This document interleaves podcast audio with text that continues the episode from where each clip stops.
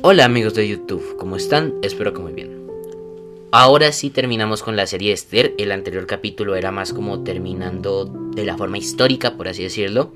Y ahora vamos a hablar es de las enseñanzas que deja el libro de Esther.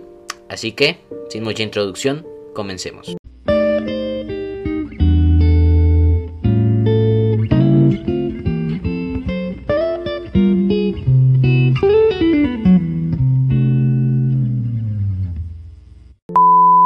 La primera y una de las más importantes que creo es sobre como la conciencia de ya no beber porque es que eh, si bien la religión adventista dice que no bebamos, hay gente que pues simplemente necesita beber. Yo creo que más la enseñanza es como eh, beber con moderación, porque el ejemplo que nos da es por ejemplo Azuero y las cagadas, porque no se le puede decir de otro nombre que se mandó, como por ejemplo por una borrachera despedir básicamente a su esposa Basti y si no mal me acuerdo, cuando hizo el decreto también estaba un poco pasado de copas. Así que yo creo que una de las lecciones eh, más importantes del libro es que lo mejor es que no tomes, ya empezando por eso. Pero si tomas, toma con moderación porque pues puedes mandarte muchas cagadas ebrio.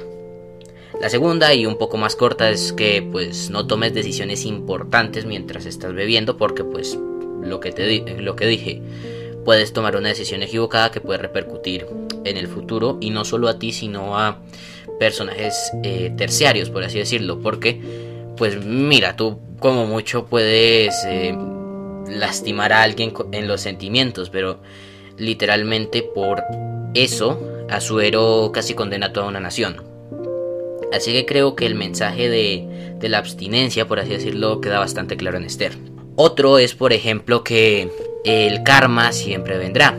El ejemplo, Aman el Agageo, que nublado por su venganza, otra cosa, la venganza mata el alma y la envenena. Creo que esa es una enseñanza bastante obvia, pero volviendo con la anterior. Em, básicamente, por intentar matar a los judíos, al final el karma se le devolvió y terminó el muerto en una horca que estaba preparada para un judío. La ironía. Em, otro, otro muy fácil de ver es que hay que tener fe en Dios y nunca dejar de lado tus creencias o tu, religión. Como por ejemplo ya al final, obviamente si, si bien al principio Esther negó sus, sus procedencias, al final lo admitió y por eso fue que se salvó todo el pueblo de Israel. Y la más importante si te alimentas bien, vivirás más de 150 años como Mardoqueo. Esa es la más importante. El resto puedes ignorarlas. Esta, esta es la más importante. Así que bueno, la próxima serie si quieren ustedes díganmela. Yo ya tengo un par de ideas, pero bueno. Y nada más. Chao.